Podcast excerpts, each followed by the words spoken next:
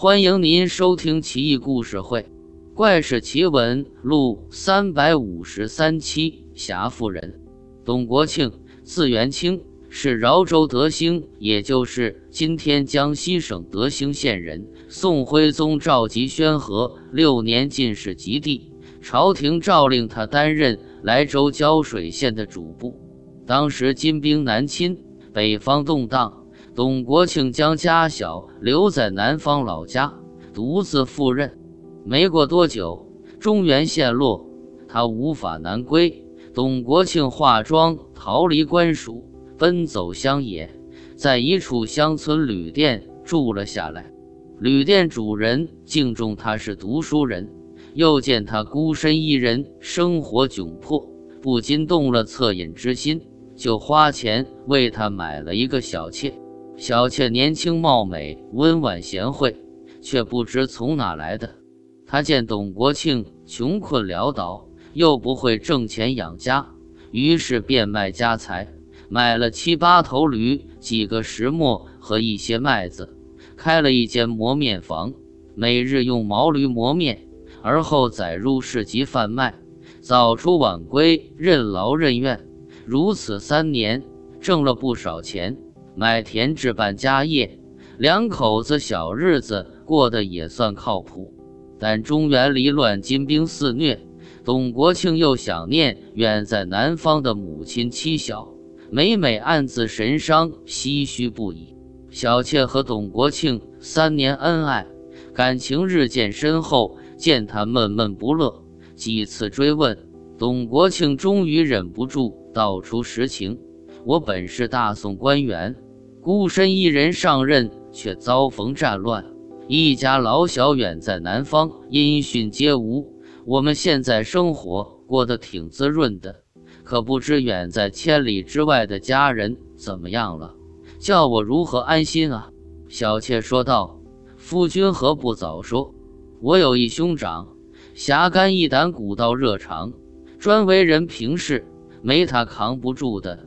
我去求他帮忙。”肯定能让你返回故里。几天后，果然来了一位生意人，生得虎背熊腰，身材挺拔，相貌英武不俗，还长着大侠才有的大胡子，骑着高头大马，几十名随从赶着十几辆马车，浩浩荡荡，很是神气。小妾上前拜见，还介绍董国庆见礼。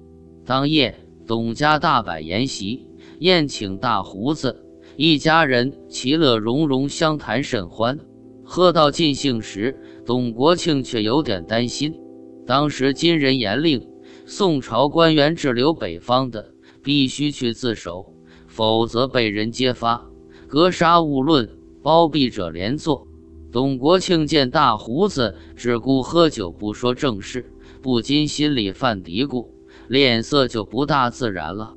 大胡子问及他在宋时的官职，董国庆马上矢口否认，说是跟媳妇闹着玩的。大胡子怒了，喝道：“我妹子嫁给你多年，尽心尽力，如同骨肉至亲，所以才甘愿冒犯禁令，请我帮你南归。没想到你还怀疑我，倘若你半路变卦，反咬我一口，可怎么好？”你赶紧把当年的官府文书拿给我保管，全当是抵押了，否则明天我就去报官抓你。董国庆当即吓坏了，料定自己落入贼手，无奈之下只得乖乖交出文书。大胡子一行人当即离去。小妾想安慰他，董国庆哪里听得进去？第二天一大早。大胡子策马而来，当院喝道：“走吧！”董国庆红肿着眼睛，在小妾的搀扶下出来。大胡子怒道：“瞧你这点出息！我是送你回南方，不是送你去死。妹子，你也跟着去南边吗？”小妾道：“我本该一同南归的，只是还有些私事要料理清楚才行。明年我就去跟夫君团聚。”董国庆恋恋不舍，拉着小妾的手不放。小妾把一件亲手缝制的袍子交给他，低声说道：“一路上事事听我兄长的安排。这件袍子千万收好。到了南边之后，我兄长一定会给你钱财，你可千万别收。要是他强迫你收下，你就拿出这件袍子给他看，他就明白了。当年他受我恩惠不浅。”现在就算安全送你南归，也偿还不了，必须明年一并送我和你团圆才行。但你要是收了他的钱财，他肯定觉得已经不欠我情了，明年肯定会推脱色泽的。你明白了吗？董国庆不禁傻眼，完全听糊涂了。但大胡子近在眼前，也不便多说，只是把小妾的话。记在心头，二人洒泪作别。董国庆随着大胡子策马狂奔，来到海边，早有大船接应。大胡子令董国庆登船，自己却调转码头离开了。大船扬帆南下，船内设施齐备，粮食酒肉充足。董国庆每天有人殷勤伺候着，虽然心中不踏实，却也不敢。多说什么？过了几天，船行至江南，大胡子早在码头守候。董国庆上岸，千恩万谢，感激涕零。大胡子交还文书，还拿出二十两黄金相赠。董国庆记着小妾的叮嘱，死活不肯要。大胡子呵斥道：“你空手还乡，想让一家老小饿死啊？强迫董国庆收下。”董国庆急了，赶紧拿出那件长袍给他看。大胡子不禁笑道：“哎，还是我那妹子心眼多啊！看来是还没完呢。明年我自当送她跟你团聚。”董国庆不禁大喜。大胡子径自而去，头也不回。董国庆返回德兴老家，南方未遭战乱之苦，老母亲、妻子还有两个儿子。都安然无恙，一家老小不禁抱头痛哭，倍数离别思念之情。董国庆提及北方娶的那个小妾的事，全家人都赞叹不已。